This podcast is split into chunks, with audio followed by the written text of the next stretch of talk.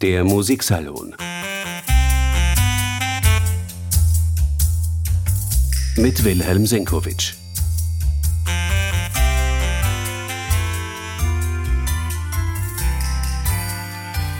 Herzlich willkommen, meine sehr geehrten Damen und Herren. Der heutige Musiksalon ist dem Komponisten Richard Strauss gewidmet. Und zwar genau genommen der Frage, wie wurde Richard Strauss zu Richard Strauss? Den Anlass dazu gab eigentlich das Programm des letzten Philharmonischen Abonnementkonzerts in Wien, wie es ursprünglich geplant war. Riccardo Chailly wollte nicht nur bekannte Tondichtungen des Komponisten präsentieren, sondern auch Ausschnitte aus seinen ersten beiden vor dem Sensationserfolg der Salome komponierten Opern Guntram und Feuersnot. Daraus wird nun nichts, Philipp Jordan springt ein und das Programm wurde geändert, von Strauß blieb nur noch das Heldenleben, das viel gespielt wird. Wir wenden uns trotzdem dem raren Richard Strauss zu, seinen Jugendwerken. Und mit einem Ausschnitt aus der Feuersnot wollen wir gleich beginnen.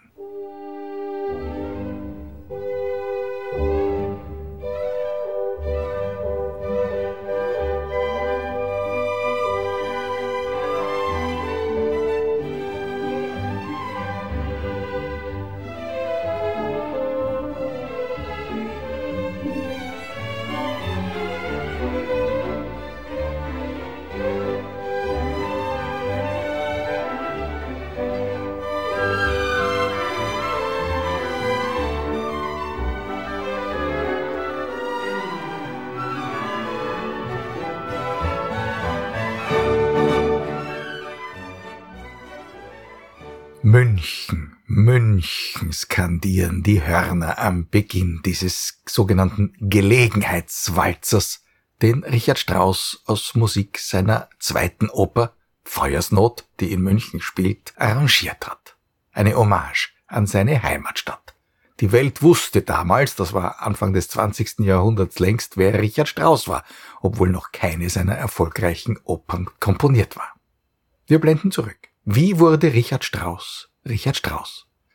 Der talentierte Spross des Münchner Hornisten Franz Strauss und seiner Frau, die aus der Bierbrauerdynastie Pschorr stammte, er hat schon im Kindesalter begonnen, Musik zu komponieren. Wir müssen uns vorstellen, der sechsjährige Richard Strauss sitzt am Klavier, improvisiert seine Schneiderpolka. Er konnte damals noch nicht einmal Noten lesen, geschweige denn Noten schreiben. Die Schneiderpolka hat er allerdings komponiert und fehlerfrei gespielt. Der Vater Franz hat sie notiert.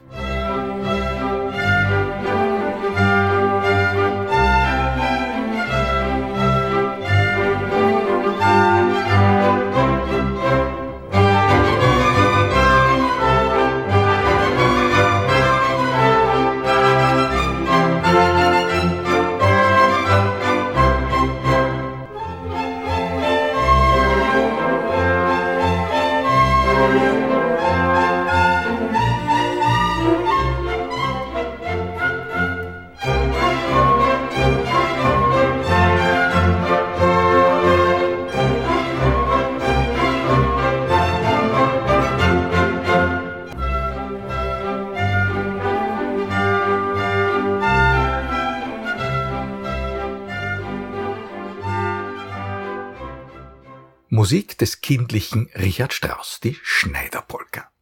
Ersten Versuchen, improvisiert am Klavier, folgten schon bald grundlegende musikalische Studien. Mit 13 und 14 Jahren hat Strauss schon Kontrapunktstudien absolviert. Er hat neugierig Vorbilder studiert und er hat sogar eine katholische Messe skizziert. Das ist für den bekannten Agnostiker Richard Strauss später undenkbar gewesen. Er war als Symphoniker ja der Prophet von Friedrich Nietzsche, also sprach Zarathustra, der komponiert und über die Alpensymphonie schreibt er in den Skizzen noch der Antichrist. Mit 13 hat er aber zwecks Kontrapunktstudium eine Vertonung des Messordinariums in Angriff genommen. Immerhin eine bemerkenswerte Fußnote der Musikgeschichte.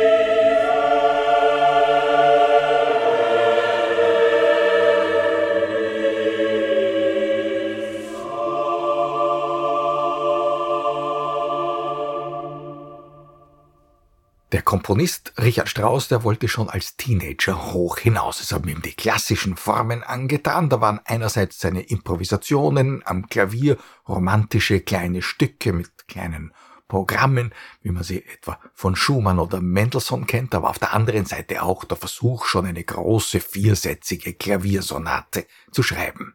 Das Klavier ist ja Richard Strauss Instrument geblieben. Er war zeitlebens ein exzellenter Pianist und hat noch in späten Jahren mit bedeutenden Sängern seine eigenen Lieder aufgenommen. Und die haben ja weiß Gott keine leichten Klavierstimmen.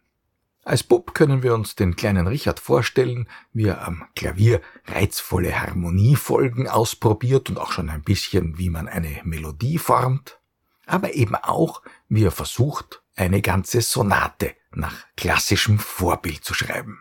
Beethoven steht als Vorbild da über allen. Ganz offensichtlich hören wir nur, wie in der Sonate im Hauptthema das pochende Dreitonmotiv aus der fünften Beethoven hereinspukt und wie sich da der spätere Kompositionsmeister schon ankündigt, denn diese prägnanten drei repetierten Töne, diese prägnante Tonrepetition, die zieht sich durch alle Stimmen. Es beginnt also sofort die Verarbeitungstechnik. Da übt sich schon der Meister im Teenager.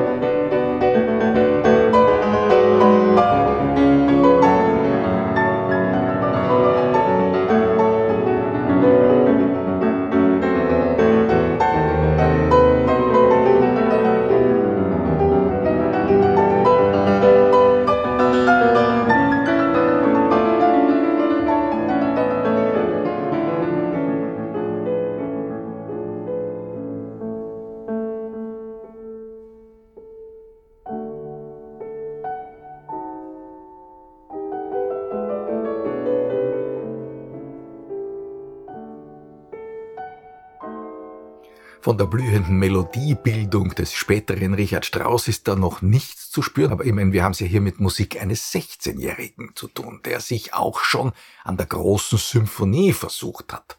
Gleich zwei Symphonien hat der Teenager Strauss komponiert. 1880 eine Symphonie in D-Moll und drei Jahre später eine Symphonie in F-Moll. Und mit dem Stück war der 19-Jährige dann ganz zufrieden. Er hat es als Opus 12 sogar veröffentlichen lassen. Vor allem aber, er hat es Johannes Brahms vorgelegt. Legendär ist der zweisilbige Kommentar von Brahms. Ganz hübsch. Aber bei dieser Schnottrigkeit ist es im Fall von Richard Strauss nicht geblieben. Brahms hat dem offenkundig so talentierten jungen Münchner noch ein paar Ratschläge gegeben, die sich Strauss bis in sein Alter gemerkt hat und auch notiert hat. Zum einen hat er auf die kontrapunktischen Versuche des jungen Komponisten angespielt und hat gesagt, dieses Übereinanderschachteln von nur rhythmisch kontrastierenden Themen auf einen Dreiklang, das hat gar keinen Wert. Vielmehr sollte sich Richard Strauss die einfachen Tänze von Franz Schubert vornehmen und er sollte versuchen, achttaktige Melodien zu schreiben.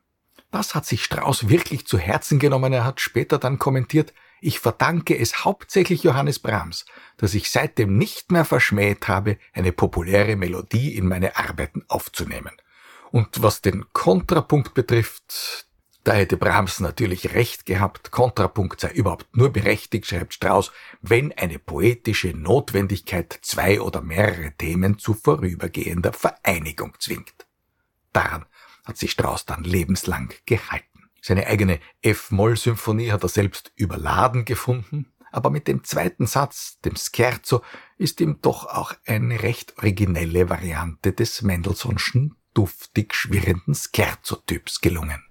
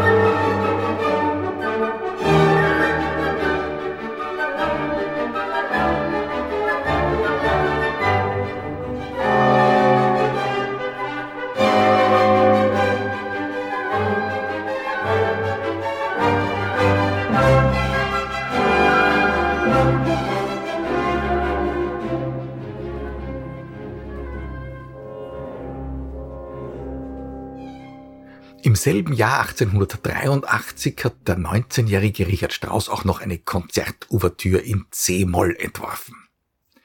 Und die beginnt jetzt bereits mit einem Knalleffekt, wie er für den reifen Richard Strauss dann ganz typisch werden sollte. Erstmals erklingt im ersten Takt einer Komposition ein musikalisches Motiv, das sich scharf konturiert im Gedächtnis des Hörers einprägen kann.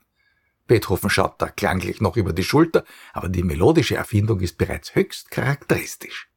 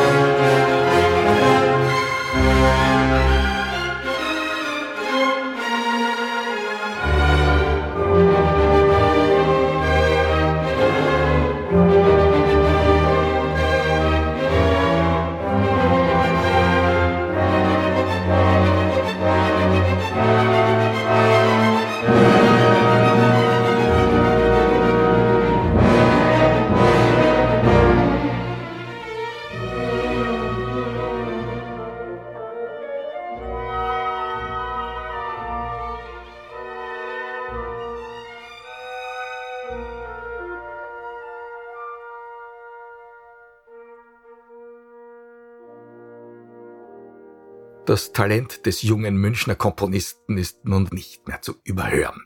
Hans von Bülow wird aufmerksam. Er ist der einstige Vorkämpfer von Strauss Idol Richard Wagner und jetzt ist er Anwalt von dessen Gegenpapst Johannes Brahms. Von Bülow ist es, der das junge Genie dazu ermuntert, seine Suite in B-Dur für 13 Bläser selbst zu dirigieren. Das ist übrigens ein Werk, in dem man den Personalstil von Richard Strauss schon durchaus ein wenig durchschimmern hören kann.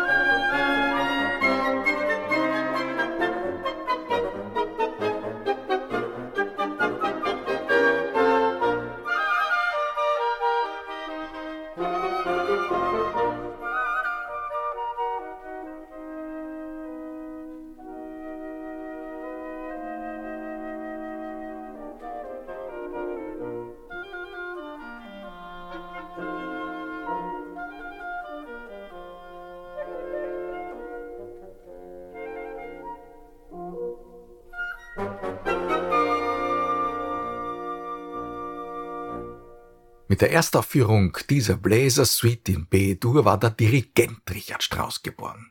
Da haben sich übrigens unliebsame Szenen hinter den Kulissen abgespielt. Vater Franz Strauß, der wollte sich bei Hans von Bülow bedanken, dass er seinem Sohn die Chance gegeben hatte zu dirigieren. Aber Bülow hatte die Auseinandersetzungen mit dem Musiker Franz Strauß, dem Hornisten der Hofkapelle in München, nicht vergessen. Franz Strauß war ja ein Verächter von Richard Wagner und Bülow war damals sein Vorkämpfer und hat Tristan und Isolde und Meistersinger in München zur Uraufführung gebracht. Und anlässlich der Proben ist es zu heftigen Auseinandersetzungen zwischen dem Musiker und dem Dirigenten gekommen. So sind die beiden denn auch in der Garderobe nach dem Dirigierdebüt des talentierten Richard Strauss aneinander geraten. Wie auch immer, Hans von Bülow hat die Dirigentenkarriere von Richard Strauss kräftigst gefördert. Er hat ihn auch ermuntert, der Kritik standzuhalten, die sofort behauptet hat, der junge Mann fuchtelt in den Aufführungen viel zu wild herum. Vater Franz war einer der heftigsten Kritiker. Er konnte es als Orchestermusiker natürlich nicht leiden, wenn ein Dirigent seinen Leidenschaften nachgab. Er hatte lieber die kühl taktierenden Herren, an deren Schlag man sich gut orientieren konnte. Aber genau dafür war Richard Strauss bald berühmt. Es war wohl auch die Kritik von Vater Franz, die ihn bald dazu geführt hat, seine Schlagtechnik zu kultivieren und vor allem zu reduzieren.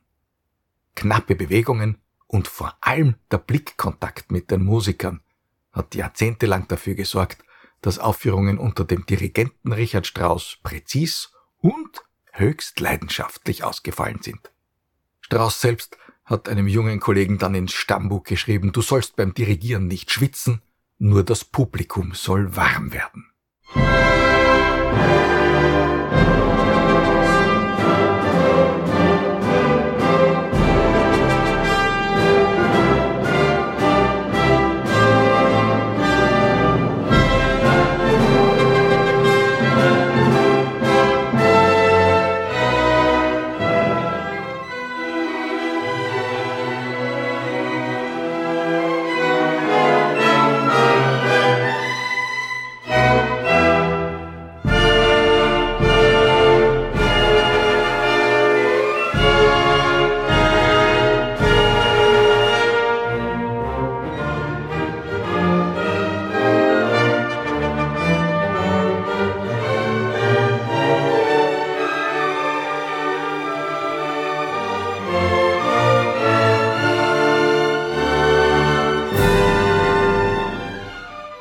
Also bei dieser Art von Musik ist dem Publikum sicher nicht warm geworden. Das war ein Ausschnitt aus dem Festmarsch in C-Dur, einer Gelegenheitskomposition des 24-jährigen Richard Strauss.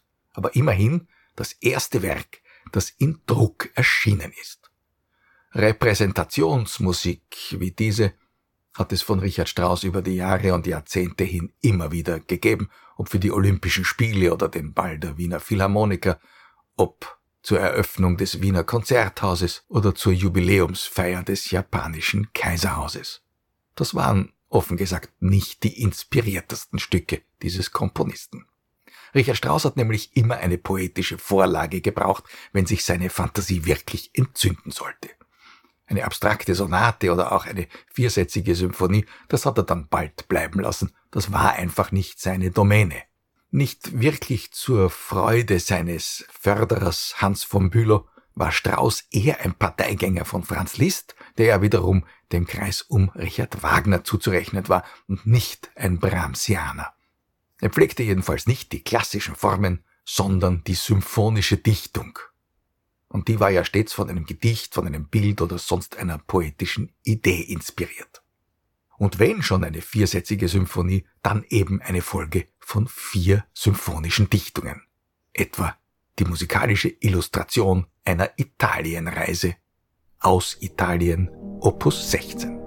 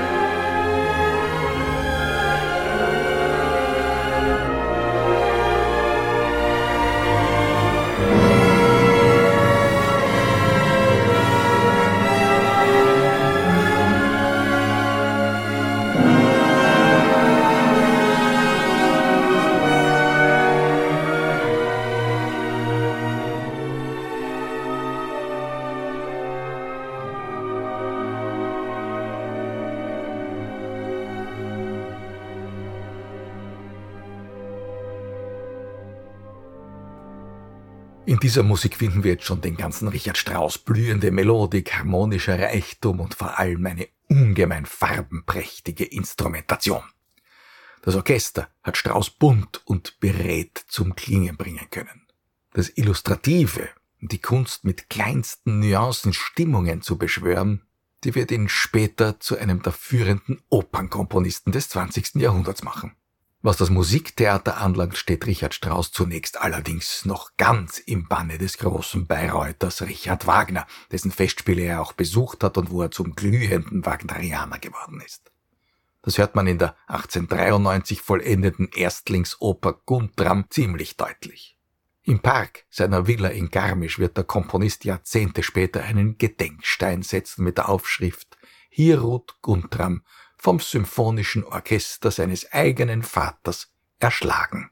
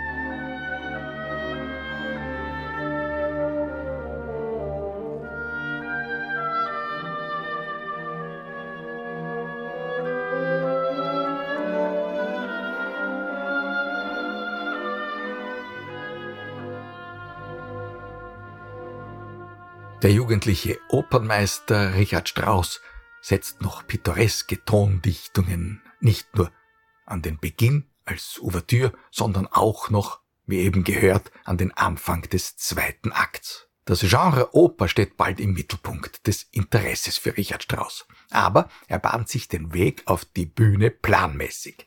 Zunächst einmal mit Dutzenden von Liedern, mit denen er übt, für Singstimmen zu schreiben damit diese Singstimmen akkurat charakterisierende Details der Textausdeutung bewältigen, sich aber doch dann immer wieder auch in großen, weitgeschwungenen melodischen Bögen verströmen können.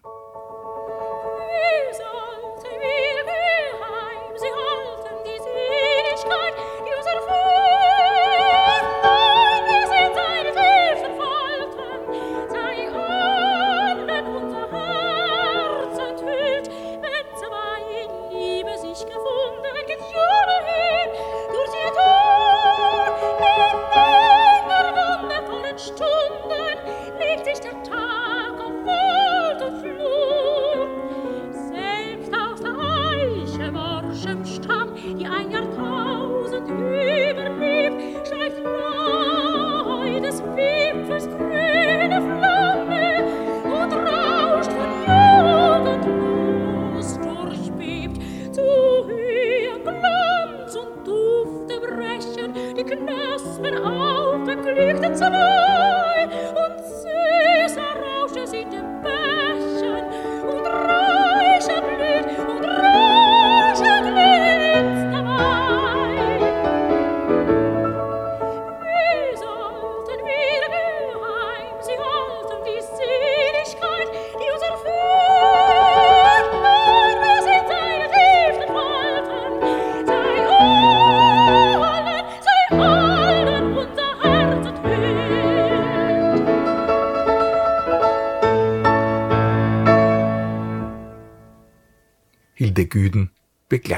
Von Friedrich Gulda. Andererseits hat Richard Strauss eine ganze Reihe von Tondichtungen komponiert. Und die sind dann nicht mehr viersätzig symphonisch, sondern nach dem Vorbild von Liszt einsätzig und sie behandeln die unterschiedlichsten Themen und verdichten sie zu koloristisch imposanten Klanggemälden. Da hat der nachmalige Opernkomponist seine Konzertsaal-Domäne gefunden. Er inszeniert die Musik. Und mit dem kühnen und wahrlich unverwechselbaren Auftakt zur Tondichtung Opus 20, Don Juan, nach dem Gedicht von Nikolaus Lehner, da ist Richard Strauss dann für alle Welt erkennbar und unvergesslich ganz bei sich angekommen.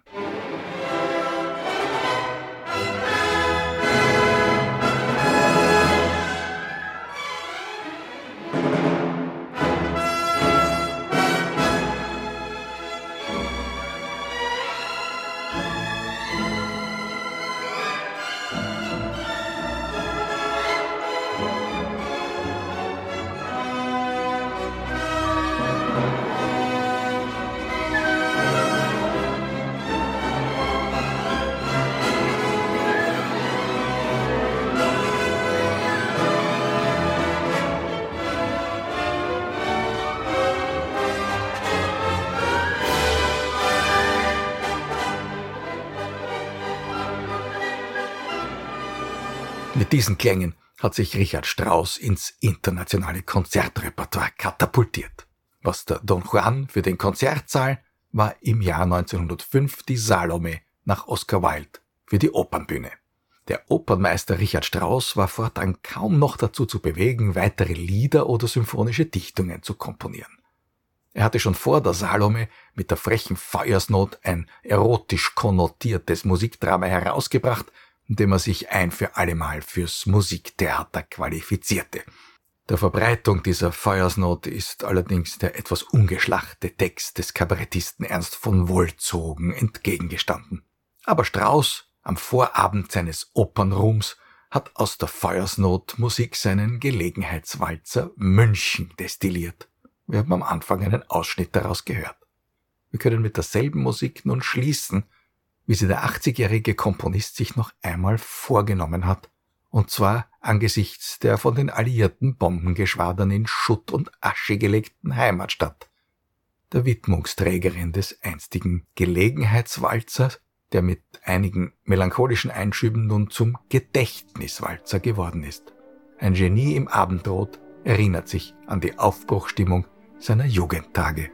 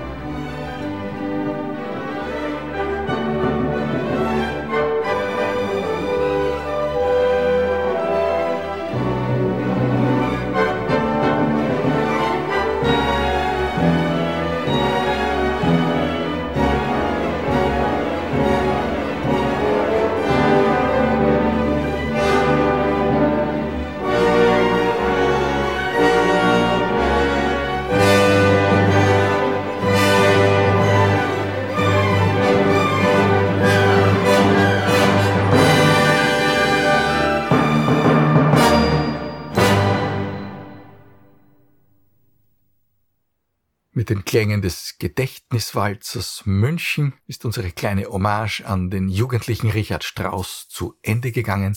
Danke fürs Zuhören. Bis zum nächsten Mal. Der Musiksalon. Mit Wilhelm Senkowitsch.